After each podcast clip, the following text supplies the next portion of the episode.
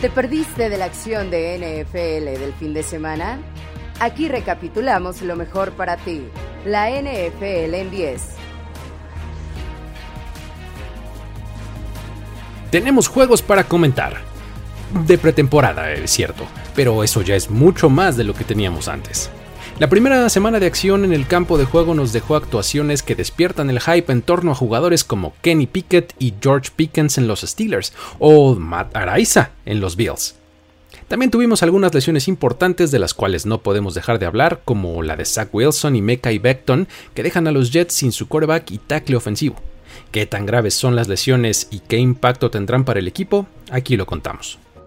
Esto es la NFL en 10 yo soy Luis Obregón y a lo largo de este conteo vamos a revisar lo más importante de los últimos días alrededor de la liga. Comenzamos. Número 10. El Paul Brown Stadium cambia de nombre.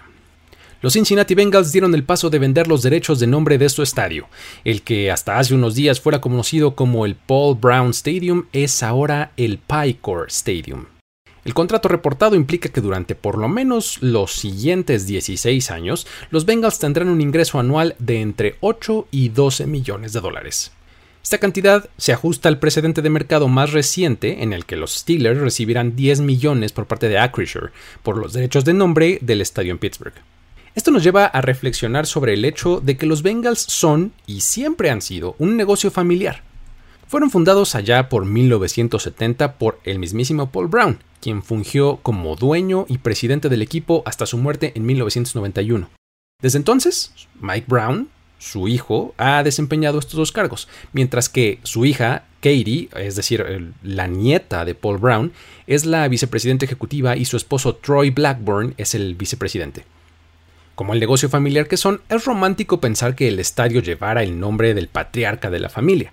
Sin embargo, pues la realidad es que su equipo ha cambiado radicalmente en los últimos tiempos, ya que pues ahora están en los primeros planos de la liga al haber llegado al Super Bowl la temporada pasada, gracias en gran parte a la presencia de jugadores jóvenes y electrizantes como Joe Burrow y Jamar Chase, entre otros varios más. Estos jugadores eventualmente van a demandar ser los mejor pagados en sus respectivas posiciones, y si el front office quiere asegurarse de mantener a un equipo relevante, deberá de cumplir con esa demanda lo cual implica que pues van a requerir un flujo de efectivo suficiente para hacerlo. Tener un estadio con el nombre de una figura histórica es increíblemente valioso, sobre todo cuando se trata de alguien tan influyente como lo fue Paul Brown. Sin embargo, es un inventario que está desaprovechándose en términos comerciales si no tienes a una marca anunciándose ahí. Con eso, ahora solo son dos de los 30 estadios los que no tienen un patrocinio de nombre, el Soldier Field de Chicago y el Lambeau Field de Green Bay. Podemos encontrar incluso paralelos entre el estadio de Cincinnati con estos dos mencionados. Por ejemplo, con el Lambeau Field, el hecho de que su nombre se debe a una figura histórica y que es ultra relevante para la franquicia además. En un lugar como Green Bay, en donde los Packers son parte esencial del tejido social, pues cambiar este nombre parecería casi un atentado contra el legado del gran Curly Lambeau, algo que pasó a segundo término en el caso de los Bengals. Luego está el caso de los Bears, que están en un estadio que es propiedad de la ciudad y no del equipo. Situación que es muy comparable a la de los Bengals, quienes de hecho solamente van a recibir el 70% de los ingresos generados por el patrocinio que estamos mencionando, ya que su contrato de arrendamiento con la ciudad indica que ellos deben recibir el 30% restante. ¿Llegará el día en que veamos estos dos estadios restantes vendiendo sus derechos de nombre? Número 9. NFL en viernes. Por si los aficionados no tuvieran suficientes momentos para ver partidos de NFL, a partir de la siguiente semana podría agregarse un partido durante el llamado Black Friday, es decir, el día siguiente al, Día de Acción de Gracias. Este formaría parte del paquete de partidos exclusivos transmitidos por Amazon Prime Video y podríamos verlo tan pronto como en la temporada 2023. Al momento no hay una confirmación total de que esto vaya a suceder ni de que la fecha exacta vaya a ser esta, ya que pues es algo que se ha contemplado desde hace varios años y nunca se ha consolidado. Sin embargo, ahora la presencia de Amazon puede hacer que las cosas cambien. El asunto aquí y la diferencia radica en que Amazon tiene ahora los derechos de transmisión para los partidos de jueves por la noche, pero su acuerdo no incluye ninguno de los tres partidos de Thanksgiving, los cuales son en jueves. Así que, pues, esta sería una forma perfecta de compensarlo. Por supuesto que la compensación implicaría una suma extra de entre unos 70 y 100 millones de dólares que la NFL recibiría por parte de Amazon. Después de todo, no debemos olvidar que este fin de semana es uno de los festivos más importantes en Estados Unidos, uno en el que las familias y amigos se reúnen para convivir, así que pues poner partidos en jueves, viernes y domingo implica exponer el producto a la gente que de por sí ya está en sus casas descansando. Esto le puede dar el pretexto perfecto, además, a la gente que pues no quiere salir de compras para evitar multitudes. Número 8. Rockwan Smith quiere salir de Chicago. El que podría ser el mejor jugador del roster de los Bears ha informado al equipo y a toda la afición que quiere ser intercambiado. Desde hace meses el linebacker estrella ha estado en negociaciones con el equipo para obtener un nuevo contrato, y estas se han extendido hasta el training camp. Mientras esto pasaba, el jugador estaba en pleno hold-in, es decir, eh, solamente de cuerpo presente en las instalaciones del equipo para evitar multas, pero sin participar de lleno en los entrenamientos. Esta estrategia se había comprobado como una muy efectiva en jugadores clave en el pasado, como el mismísimo Jalen Ramsey eh, y TJ Watt. Ahora, esta temporada también funcionó con DK Metcalf, Divo Samuel y Deontay Johnson, pero pues ahora con Roquan Smith no le ha salido muy bien. Es posible que las complicaciones provengan del hecho de que Roquan Smith no tiene un agente y está negociando él por él mismo con el front office de Chicago. Y pues esto implica que el tono de las conversaciones hayan podido ser tanto mal recibidas por parte del linebacker. De hecho, en su publicación en redes sociales hizo saber su sentimiento de que los Bears estaban buscando aprovecharse de él, que hasta el momento no se sentía valorado y que por esa razón estaba pidiendo el cambio. Claro que en el mismo comunicado ofrecía disculpas a la afición y les expresaba lo mucho que les agradecía, pero dijo que el aceptar un contrato así sería perjudicial para él y para el resto de los jugadores de su posición. De acuerdo con lo que nos dijo el jugador, el dinero del contrato estaba cargado hacia el final del mismo e incluía reducciones en futuras ganancias con base en tiempo de juego, algo que no es una práctica común entre los contratos de los mejores linebackers de la liga. Desafortunadamente para Smith, además del hecho de ser el mejor jugador en el roster del equipo, el hacer esto del dominio público es eh, pues el único poder de negociación que tiene, ya que el equipo tiene el control por lo menos durante todo este año, que es el quinto de su contrato de novato, pero además sabemos bien que tienen después de eso el recurso del franchise tag por lo menos un par de años más. En caso de que el grado de molestia de Smith llegue a tanto y sea ausente, pues entonces van a empezar a venir las multas y las pérdidas económicas para el jugador y pues eso no le va a gustar nada. Veremos cómo Ryan Pauls, el nuevo general manager del equipo, maneja esta situación para controlar los daños, tanto con el jugador como con la afición, e incluso con el resto de los jugadores y con los agentes que más adelante tengan que negociar con él. Número 7. La mala racha de los Jets. Esta no fue la mejor semana para The Gang Green. Todo comenzó cuando en el entrenamiento de lunes su tackle Mekai Beckton resultó lesionado de la rodilla, la misma que se lesionó durante la semana 1 de la temporada pasada y lo dejó fuera de acción por el resto del año. Ahora, una vez más, los reportes indican que se perderá de la temporada completa en 2022. Esto dejó al equipo la necesidad de improvisar y fue así como terminaron contratando a Dwayne Brown, quien era un agente libre que estaba disponible y pues cuenta con gran experiencia y 5 Pro Bowls en su haber, así que no está nada mal. El problema es que tiene 36 años de edad, así que luce simplemente como un parche para cubrir la ausencia de Beckton. Aunque esto a final de cuentas no resultó tan mal como pudo haber estado, el hecho de no haber contado con el jugador al que seleccionaste en la posición número 11 del draft en dos de los primeros tres años de su carrera es mucho menos que ideal para el equipo. Pero las cosas no pararon ahí. Tal parece que la declaración del head coach Robert Sale en la que señaló que Joe Flacco podría ser titular en esta liga todavía, se le podría hacer realidad. Esto porque en el partido de pretemporada contra Filadelfia, el quarterback de segundo año Zach Wilson salió lesionado también de la rodilla. En una jugada en la que escapó de la bolsa de protección y ganó algunas yardas por tierra, el quarterback pisó mal y se lanzó al piso mostrando algo de dolor. Después de que el personal médico lo revisó en el campo de juego, pudo salir del campo por su propio pie para no regresar al encuentro. Los primeros reportes ya eran bastante alentadores y se indicaban que pues la temida ruptura de ligamentos era poco probable. Más adelante, varias fuentes confirmaron que se trataba de una contusión ósea y una ruptura de meniscos, lo cual, a pesar de sonar mal, de hecho es algo bastante manejable. El domingo, el coach Robert Sale declaró que Wilson ya se encontraba camino a Los Ángeles, donde sería operado, recalcando que están optimistas ante la situación, pero que habría que esperar. Los tiempos que se han manejado hasta el momento partiendo de lesiones similares indican que el quarterback podría perderse entre dos y cuatro semanas. De tal forma, hay un escenario en el que Wilson estará listo para la semana 1 de la temporada regular. Sin embargo, también es probable que veamos al mismísimo Joe Flacco siendo titular oficial de la temporada 2022 para los New York Jets. Así que ya lo sabes, ¿eh, Robert Sale? Ten cuidado con lo que deseas. Para un equipo que está en proceso de mejora, como aparentan ser los Jets, el tener esta pequeña mala racha no es una buena señal. Sin embargo, es mejor que estas cosas sucedan en este momento, antes de que comience la temporada, y así el equipo tenga la posibilidad de ajustar. Número 6. La batalla de quarterbacks en Seattle. Durante la semana escuchamos reportes en sentidos opuestos, dependiendo del día en que estos se presentaban. Unas veces se decía que Gino Smith había tenido un gran día y que estaba poniéndose al frente de la situación. Pero al día siguiente era Drew Locke el que había tenido un gran entrenamiento y al parecer llevaba mano para quedarse con la titularidad. El partido del sábado en contra de los Steelers no hizo más que abonar a la incertidumbre, ya que se puede decir que ambos quarterbacks tuvieron una participación decente. Smith salió como titular y estuvo toda la primera mitad en el campo registrando 10 pases completos en 15 intentos para 101 yardas. Para el segundo medio, Locke tuvo una línea estadística muy similar, completando 11 de 15 pases para 102 yardas. Las diferencias estuvieron en que mientras Gino anotó un touchdown por tierra, Locke lo hizo dos veces lanzando y además registró un fumble. El coach Pete Carroll terminó contento con el desempeño de ambos y dijo que fue un buen encuentro para los dos.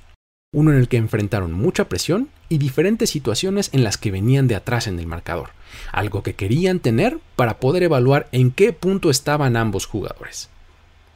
Hay que tomar en cuenta que Smith pues, se enfrentó un poquito más alto nivel de competencia que Locke, ya que pues, al final de los partidos, normalmente cualquier equipo, incluido Filadelfia, estaban jugando con gente que probablemente no va a estar en su roster final al empezar la temporada. Por lo que si nos basamos solamente en esto, tal vez Gino tenga mayor mérito en este partido. Esta es una batalla que no tiene ningún tipo de claridad todavía, así que habrá que seguir al tanto de los reportes y los siguientes dos partidos de pretemporada para saber quién se queda con el puesto titular en los Seattle Seahawks. Número 5. La actualización semanal del caso de Sean Watson. Sigue la mata dando con este tema. Esta semana, tras la apelación de la liga ante la decisión de la ex jueza Sue L. Robinson de suspender seis partidos al quarterback de Cleveland, hubo algunos aspectos bastante importantes que cubrir.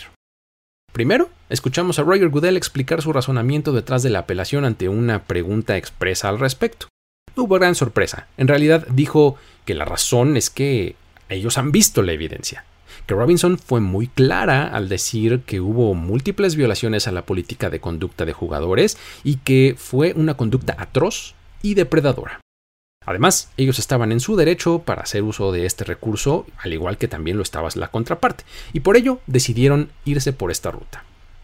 Un poco después de eso, supimos la postura de Watson al respecto, cuando se reportó el hecho de que pues estaría dispuesto a aceptar una suspensión de 8 partidos y 5 millones de dólares lo cual significa dos juegos más que los iniciales seis y una multa económica que actualmente no existe.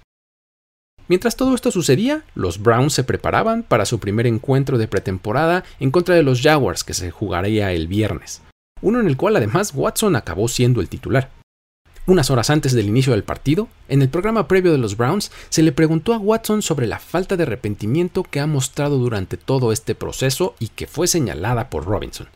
Ante lo cual Watson respondió, Verás, quiero decir que realmente lo siento por todas las mujeres a las que he impactado en esta situación. Las decisiones que he tomado en mi vida que me han colocado en esta posición definitivamente quisiera tenerlas de vuelta. Pero ahora quiero continuar hacia adelante, crecer, aprender y mostrar que soy una verdadera persona de carácter y que voy a continuar yendo hacia adelante. El hecho de que primero se haya reportado que estaría dispuesto a aceptar un incremento en la sanción y luego que haya hecho esta declaración son los dos primeros actos de este tipo, ya que pues hay que recordar que hasta antes de esto su postura siempre había sido la de negarlo todo. Dijo que nunca había acosado o faltado al respeto a una mujer. Es notorio que el equipo de asesores detrás del jugador han hecho un cambio de estrategia. Cuando uno ve la entrevista, se nota que la pregunta estaba completamente dirigida para que Watson pudiera hacer esta declaración. Luego vino el partido y Watson lució simplemente mal. Completó solamente un pase para 7 yardas y pues lanzó algunos otros muy poco dignos de un quarterback de NFL. El recibimiento del público además en Jacksonville fue muy malo, ya que pues mientras estaba en el campo se escuchaban abucheos e incluso gritos que lo insultaban a coro. Las palabras no las voy a repetir, pero realmente eran insultos. El plan de contingencia de los Browns, mientras tanto, pues al parecer este no se llama ni Jacoby Brissett ni Josh Rosen, sino Jimmy Garoppolo. Así es. Durante la semana, Mary Kay Cabot de Cleveland.com reportó que el equipo consideraría adquirir al todavía quarterback de los 49ers en caso de que la suspensión sea considerablemente mayor de lo que actualmente es. Esto rayaría en lo tragicómico para todos. O sea, los Browns estarían contratando a su cuarto quarterback en lo que va del off-season. Y Garoppolo estaría llegando a un lugar en el que en realidad pues, no lo quieren. Solamente necesitan a alguien que caliente el asiento y estabilice la nave, mientras el jugador al que le otorgaron el contrato más grande en la historia de la liga cumple con su sanción. ¡Qué horror! Número 4. El despeje de 82 yardas de Matt Araiza. Los Bills tienen muchas razones para tener un gran hype en torno a su equipo rumbo a la temporada 2022. Y ahora se agrega a todo esto su pateador de despeje, como dice Rich Eisen, punters are people too. En el encuentro contra los Colts durante el segundo cuarto vimos un portento de despeje. Araiza, quien llegó a la liga esta temporada como una selección de sexta ronda para el equipo, recibió el balón parado dentro de su propia yarda 5, dio un par de pasos hacia adelante y pateó el balón en la yarda 8. El balón se elevó y voló para aterrizar más o menos por ahí cerca de la yarda 15, 20 y luego botó y pues terminó dentro de la zona de anotación. Con esto, el despeje queda registrado como uno de 82 yardas. Lo más impresionante del asunto es que esta no es la primera vez que logra algo así, ya que tan pronto como el año pasado, cuando estaba en San Diego State en la universidad, registró por lo menos un par de patadas de más de 80 yardas. Y ahora, en su primera oportunidad en la NFL, lo volvió a hacer. Aunque en una situación de juego de temporada regular los Bills habrían preferido ver que el balón quedara antes del end lo espectacular de esta patada no se pierde ni por un segundo. Número 3. La ofensiva de los Chiefs va a estar bien. En el primer partido de pretemporada en contra de los Bears, el equipo titular de Kansas City al ataque jugó solamente una serie y con eso bastó para mostrarnos muy buenas cosas. Patrick Mahomes nos permitió confirmar que es probablemente el mejor de su posición actualmente con un drive en el que lanzó 7 pases y completó 6, para un total de 60 yardas. Lo más llamativo fue el hecho de que cada una de esas 6 recepciones fueron realizadas por un receptor diferente. Travis Kelsey, Michael Hartman, Marcus Valdez Scantling, el novato corredor Isaiah Pacheco, el fullback Michael Burton, todos recibieron el balón pero fue Blake Bell quien terminó con el drive con una recepción de touchdown. En entrevista, Mahomes dijo que este sería justo el estilo de juego que los rivales podrían esperar durante este año. Uno en el que se involucraran a todos los jugadores y que fuera muy difícil de predecir. Por supuesto que también se aseguró de mencionar el hecho de que pues este drive no mostró ninguna recepción de jugadores como Juju Smith-Schuster, quien ha destacado en el training camp, eh, que no hubo toques para el corredor Jerick McKinnon y pues tampoco para el novato receptor Sky Moore. Básicamente lo que estaba diciendo es, ¿vieron esto? Pues esperen un poquito más. Al final de su participación en el partido tenía un rating de 142 puntos, que hizo que tanto sus coaches como los aficionados de los Chiefs tuvieran una sonrisa en el rostro. Número 2. El inicio de la era Trey Lance. El primer partido de pretemporada fue la ocasión para ver cómo se comportaba liderando al equipo de San Francisco y qué características de mejora mostraba con respecto a la temporada pasada. En el breve tiempo que estuvo en el campo mostró las habilidades que le conocemos ya. como son habilidad para ganar tiempo con sus piernas, un brazo muy poderoso, pero sin embargo la mejora más notoria que vimos fue su toma de decisiones. Algo que el coach Kyle Shanahan se aseguró en señalar después del partido. Dijo que no tuvo ninguna mala jugada, que fue consistente en lo que hizo y que tuvo una muy buena primera salida. En ocasiones se enfrentó algo de presión por parte de la frontal defensiva, pero lució bastante bien navegando la bolsa. Por supuesto que el highlight de su actuación vino en un pase de 76 yardas al receptor novato Danny Gray que terminó en touchdown. En la jugada la protección de la línea fue bastante buena y le permitió a Lance el espacio necesario para plantarse y lanzar el latigazo. Probablemente lo más notorio de todo esto es que de acuerdo a los datos publicados posteriormente, el tiempo entre el momento del centro y que se deshizo del balón fue solamente de 2.5 segundos, lo cual es realmente muy poco para un pase tan largo. Usualmente una jugada así toma más de 3 segundos en desarrollarse. Esto nos habla muy bien de la fuerza de brazo de Lance, pero también de la gran velocidad de Gray. Por supuesto que es una muestra pequeña, pero las señales son promisorias para el quarterback de los 49ers. Número 1. The Pickett a Pickens en Pittsburgh. Tal parece que haríamos bien en irnos acostumbrando a esta bonita aliteración, por lo menos a juzgar por lo visto este fin de semana. Si hubo una actuación que hizo ruido fue la de los Steelers, ¿eh? porque le dieron tiempo de juego a sus tres corebacks, a Mitch Trubisky, Mason Rudolph y Kenny Pickett, y el resultado fue para cada uno de ellos un rating superior a los 100 puntos, con al menos un pase de touchdown para cada uno. Así que si esperábamos algo de claridad en esta competencia por la titularidad, pues definitivamente no la tenemos. De hecho es posible incluso mencionar que exista ahora menos que nunca esta claridad no podemos dejar de insistir en el hecho de que pues esto es solo pretemporada y que pues están enfrentando jugadores que en algunos casos no van a formar parte de la liga dentro de pues algo así como un mes. Sin embargo, las señales que dieron cada uno de ellos fueron alentadoras. Trubisky terminó con 4 completos en 7 intentos para 63 yardas y un touchdown. Rudolph completó 9 de 15 para 93 yardas y un touchdown más mientras que Kenny Pickett se fue 13 de 15 para 95 yardas y dos anotaciones. A pesar de que los tres tuvieron sus altibajos durante su tiempo en el campo, sería posible argumentar en favor de cualquiera para nombrar al que tuvo el mejor partido. En cuanto a lo que a receptores se refiere, sin duda los reflectores se los llevó el novato George Pickens, quien tuvo una espectacular recepción de touchdown en la esquina del end a pase de Kyle Rudolph, y terminó el partido con 3 recepciones para 43 yardas y los ya mencionados 6 puntos. Por supuesto que destacó el hecho de que pues también haya festejado haciendo el baile que Antonio Brown presentó en el festival Rolling Loud. ¿Qué pasó ahí? Pero bueno, no sé. Eh, más allá de la estadística con Pickens, la actitud en el campo y su disposición en el juego fue brillante. De hecho, hubo un gran momento cuando, pues, en una jugada por tierra, él bloquea a su hombre que tiene enfrente y lo manda de espaldas solo con el primer empujón. Esta actuación continúa sumando al gran training camp que Pickens ha tenido y que hace que se meta en el radar como el nuevo posible robo de los Steelers en esta posición de receptor. Recordemos que en el pasado draft 10 receptores fueron seleccionados en el top 50 y él fue el decimoprimero en la posición 52. A juzgar por lo mostrado hasta el momento, la aliteración de un pase profundo de Pickett a Pickens en Pittsburgh podría ser una que estemos repitiendo con frecuencia.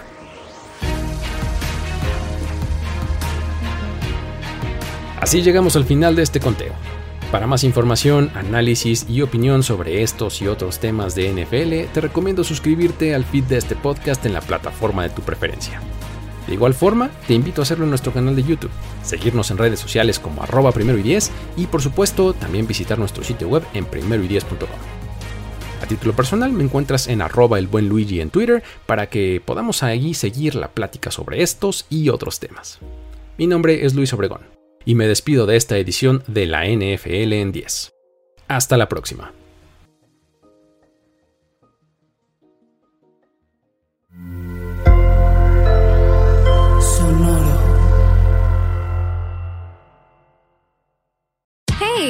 Have you ever used Cheapo Air?